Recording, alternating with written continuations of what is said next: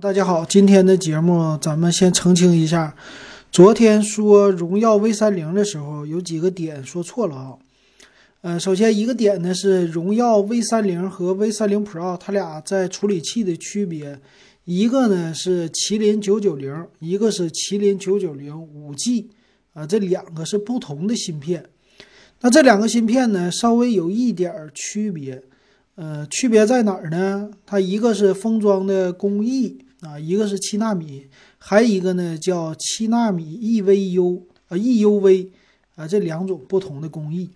还有呢，这个九九零的五 G 版呢，它在两个另外的大核的主频上是高于呃这个麒麟九九零的另外两个大核的。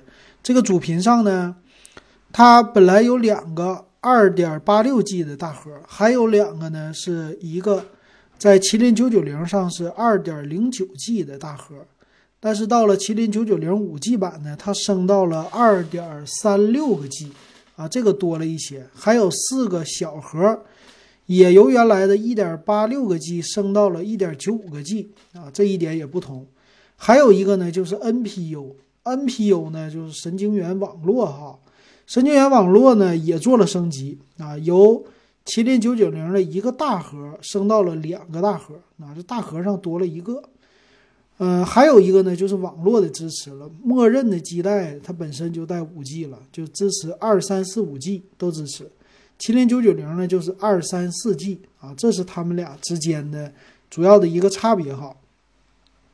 然后这个 V 三零呢和 V 三零的 Pro 在处理器上。差别方面呢是这样的，但是呢都支持叫双模的五 G，也就是说现在的五 G 的全网通可以这么理解吧。然后一个是原生的五 G 的芯片，另外一个呢是外挂八龙的啊这么一个五 G 的基带啊，这是不同的点。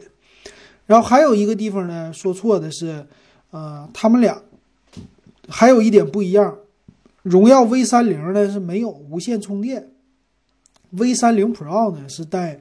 无线充电的啊，这一点也不一样。还有一个呢，没说到的地方是他们的侧面机身呢有一个指纹识别啊，就不是屏下指纹的啊，侧面的指纹的在机身的右侧的位置啊，用你的大拇指可以解锁啊，这是他们俩不一样的地方吧。然后今天在我们的群里，小伙伴也都讨论了一下啊，觉得这个荣耀 V 三零还是挺便宜的，我也看了。昨天发的视频呢，很多人的留言我也都看了。确实，它作为一个入门级三幺九九的售价，有一个五 G 手机，呃，还挺不错的吧？啊，我觉得。但是呢，还是那句话哈，这个东西，啊，我是还是按照昨天的那想法，嗯，我觉得它在今年年底，它确实是一个旗舰。倒是到了明年过完春节，这个玩意儿就不算了。为啥呢？明年出来一大堆的。五 G 的芯片啊，所以这个东西呢，你现在买，你可能早买早享受。但是呢，这个五 G，我觉得就咱们一般用户啊，啊，咱如果说钱预算不够的话，或者说，嗯，你还想买一个真正的好一点手机啊，那这个呢，你可以等，没有必要上来就买啊。为啥呢？五 G 现在绝对用不到啊，这个是绝对的，到年底的时候肯定用不到。明年年初就前半年，你能办上五 G 套餐，那也是挺不错的了啊！我觉得也用不到哈，只是流量多了一些，真正体验到五 G 的机会这个不大啊，这是第一点。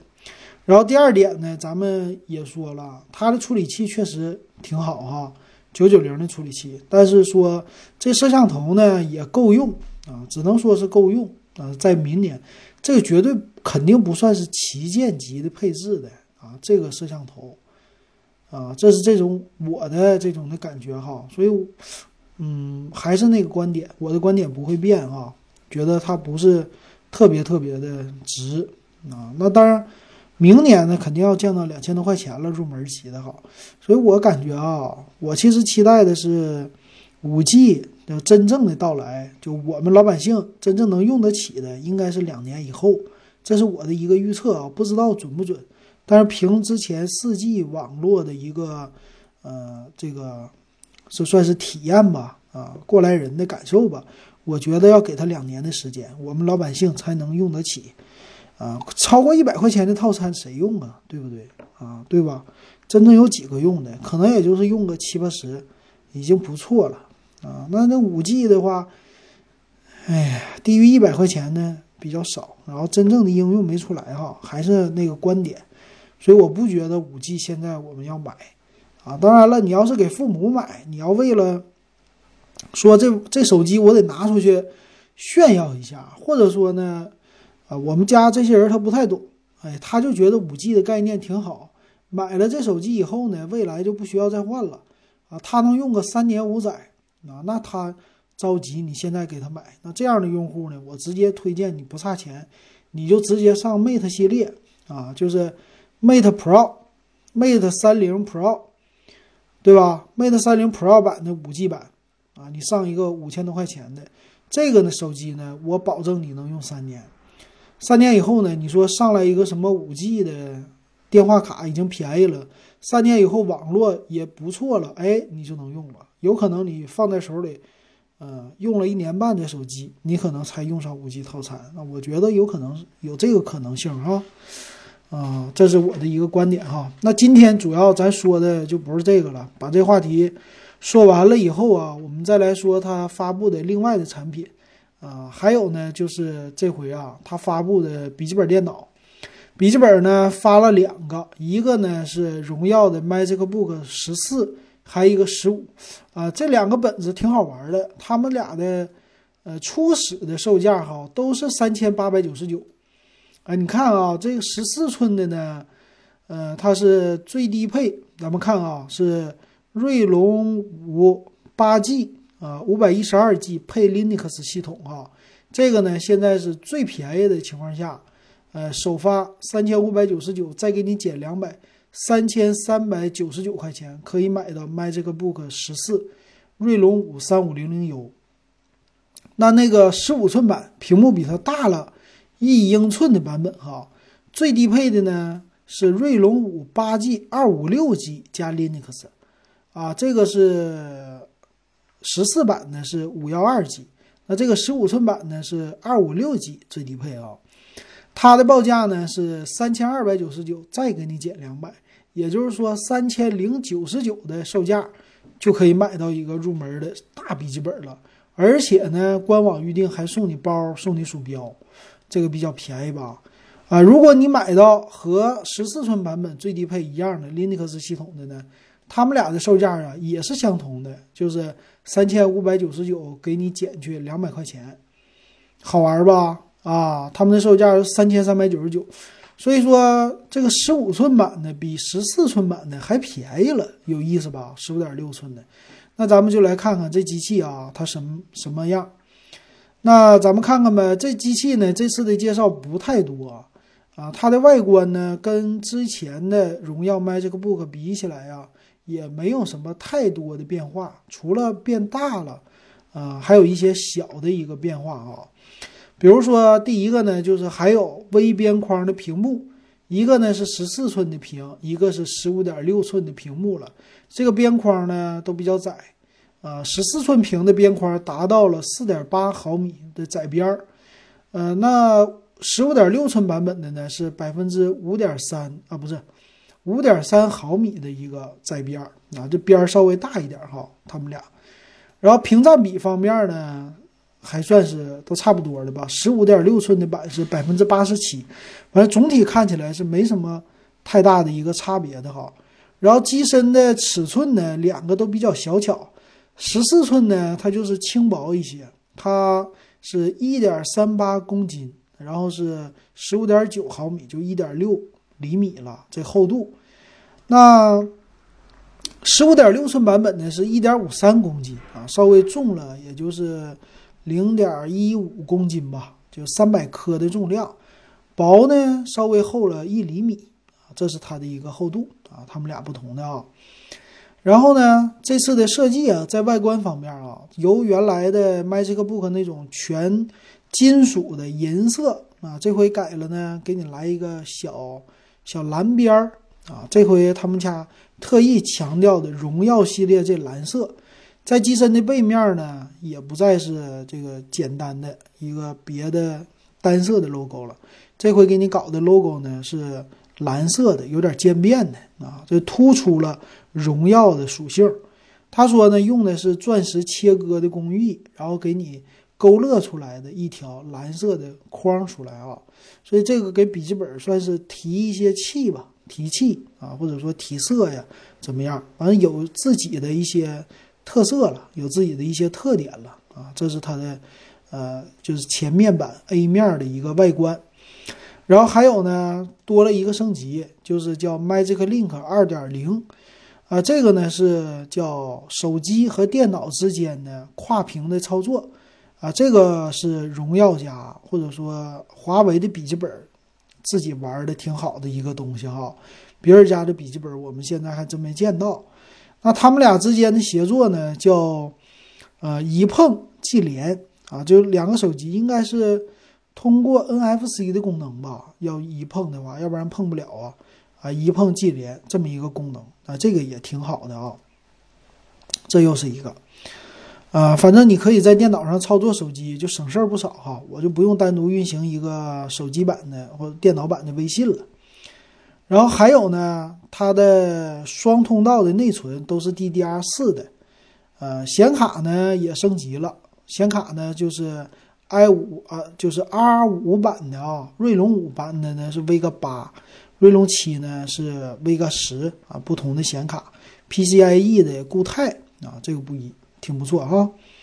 然后还有什么呢？就是散热，散热呢在十四寸的版本特意强调的，它的散热呢后边是一个风扇啊，不是两个。但是呢，比之前的啊 MacBook 比起来哈，整体的效能风量提升有百分之三十八到百分之四十九。散热的密度是提升百分之四十九，也就是多了百分之四十九，就一半儿吧。然后呢，散热的效能也是相对于来说提高的啊。这个还有时间续航的时间呢，十个小时。那充电头呢，还是啊六十五瓦的。其实电池毫安数没变啊，五十六瓦时的一个啊这毫安数。还有一个最有意思的功能啊，就是。摄像头可以隐藏了，这是之前在高端的 MateBook 系列用的啊。这回呢，它给你放在这种低端的本上了。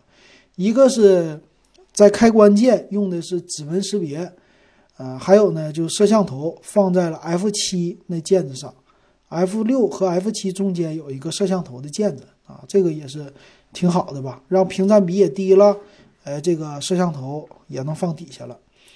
那看起来嘛，十四寸版的呢，还有一个特色就是触摸板啊，两边它的整个的一个触摸板又稍微大一些了啊，有一点不同。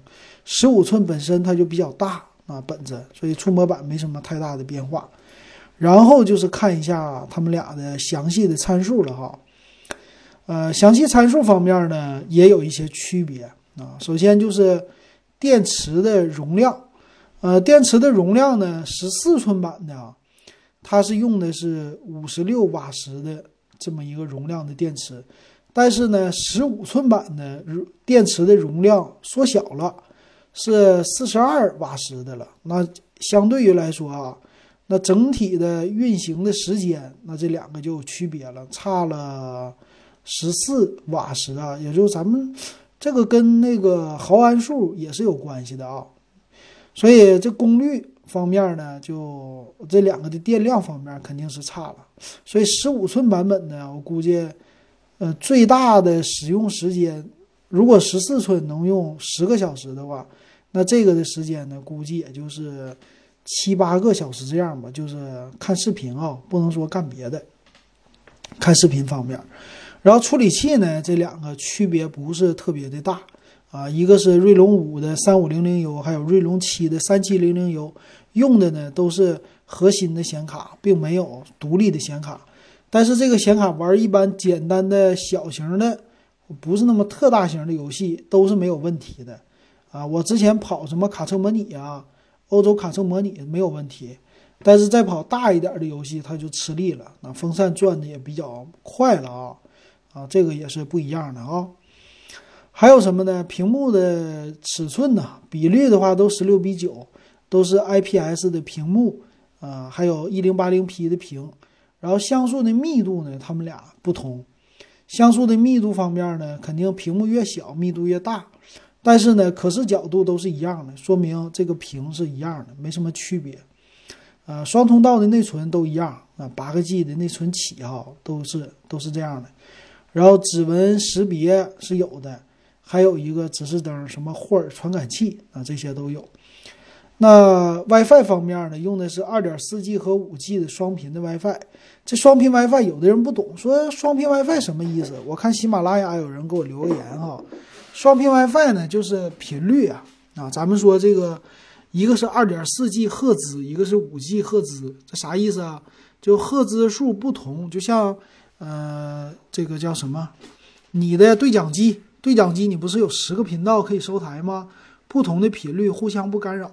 啊，来传输，你包括五 G 手机、四 G 手机、三 G 手机，它都在不同的频段上开出来的，主要就是干扰啊少。那二点四 G 呢？一般的以前的 WiFi 啊，都是二点四 G 频率的，所以你收到的 WiFi 二点四 G 的信号是最多的。那你想，信号这么多，路由器和路由器之间难免的就会互相干扰，干扰造成的是什么呢？就是信号的下降。或者传输速度的可能会下降啊。如果你旁边 WiFi 热点非常少，那这个呢基本上干扰就少了。但是 5G 呢，它就频率更高了，频率更高，这个频段呢，啊，很多路由器有的它就没有 5G 的频段，所以相对于来说它干扰就少一些。但是呢，2.4G 的传输范围更好，穿墙能力更好，这个 5G 呢就是更加的稳定，传输的更快啊，就是这个意思啊。跟那个五 G 网络没关系，啊，这一点上说一说。那它都配的是蓝牙四点二的啊，这么一个蓝牙了。还有呢，摄像头都是一百万像素的七二零 P 的摄像头啊。还有什么呢？配的都是呃六十五瓦的充电头，然后三点五毫米的耳机接口，嗯，麦克风的接口，还有一个是。啊，USB 三点零一个，USB 二点零一个，然后 Type C 的呃接口，Type C 的话是充电用的，充电的接口也可以扩展，啊，多合一的。还有就重量的不同啊，所以这么来看呢，你如果说是移动办公的用户啊，那你就买十四寸的版本。十四寸呢，他们俩的售价相同的情况下，电池更大。啊，现在还买的正包，晒单晒单的话还送你个耳机啊，这就不错。完事儿买的话，你说是买锐龙五还是锐龙七呢？啊，锐龙七呢比锐龙五的版本贵了三百块钱，啊，处理器的性能啊，显卡性能都更好，而且这本子呢本身价格就比较低了啊。啊，锐龙七的八 G 五幺二 G 的版本呢是算是 Linux 版的啊，最高配的了。那算是三千六百九十九啊，这个价格跟以前的卖这个 book 比，十三寸的比确实不贵啊，可以接受。那如果配上了 Windows 十的系统的话呢，贵了多少钱呢？它是由三千六百九十九涨到了三千九百九十九啊，差了三百块钱。但是差什么呢？多一个正版的 Win 十系统，还给你送一个 Office 啊，就是。Office 三六五吧，啊，好像是送这个，送这个 Office 呢，有一个正版的激活码，啊，有正版的激活码，所以对你来说呢，多花三百块钱买个正版系统，我觉得是更合适的啊。但对于那些想用 Linux 的用户，或者说就想自己装系统的用户，那这个可能保障啊，一个是说有的人不会装。有的人呢，就你再拿出去做系统也一百块钱，那你呢就老老实实买 Win 十。但另外一些用户呢，说我是程序员啊，我也会装，我程序员我还用愿意用 Linux，对吧？那你就买这 Linux 版本，反正呢它也没有 Office 系列了啊，差了个系统，所以就差在这儿了。那最低的价格售价呢，三千三百九十九，就三千四呗，这么一个售价，挺可以的了。挺可以的，然后十五寸版呢，就适合在家里边用啊，就是坐办公室用啊。反正他们俩的性能呢，十五寸版呢有一个差别，就是没有高配的，就是锐龙七的处理器没有它就是分在了锐龙五就这么一款处理器三五零零 U，然后呢就存储不同，一个二五六，一个五幺二，啊，一个 Linux，一个 Win 十。那最高的就是锐龙五八 G 五幺二加 Win 十系统的这个版本呢是三千六百九十九啊，也就是这么一个售价了啊。所以他们家的定位分的还是挺详细的吧？啊，分的挺详细的，看你怎么买哈。那之前版的呃，Lin 就是叫什么 Magic Book 呀，这个你就不要买了吧？啊，那个 Magic Book 的话，十三点三寸的啊，然后是有一些增加啊，当然不到四千块钱。啊，十四寸的叫 MagicBook 二零一九科技尝鲜版，那个呢能把内存配到有十六 G 版本的。那咱们举个例子，它分独显、极显的，有 i 五的啊，没有锐龙系列的。啊，锐龙系列有啊，锐龙系列说错了，锐龙系列最便宜的是，呃，锐龙五，也是三五零零 U，八 G 内存，二五六 G 的版本。这个呢是三千六百九十九啊，和这个也没什么区别了，所以我直接你就建议你买新款的了啊，新款的有升级，挺好的啊，啊，屏幕的屏占比稍微也高一些。总体来说，这个 MagicBook 系列啊，啊，就是主打低端、便携、轻薄。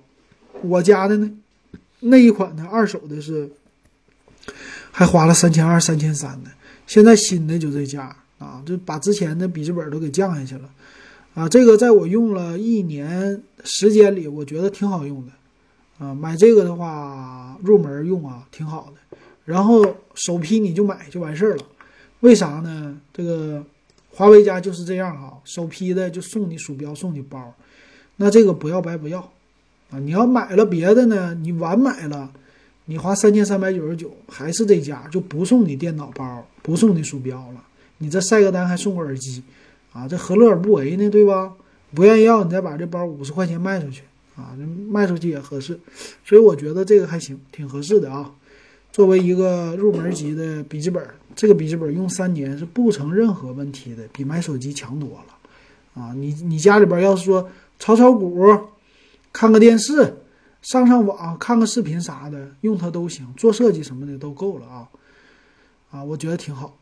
行，那今天这个就说完了啊啊，下回咱们再接着把它发布的那手表也给大家说了啊。如果你喜欢我节目，可以加我微信 w e b 幺五三啊，五块钱入咱们的数码点评的二群。好，那今天咱们就说到这儿，感谢大家的收听。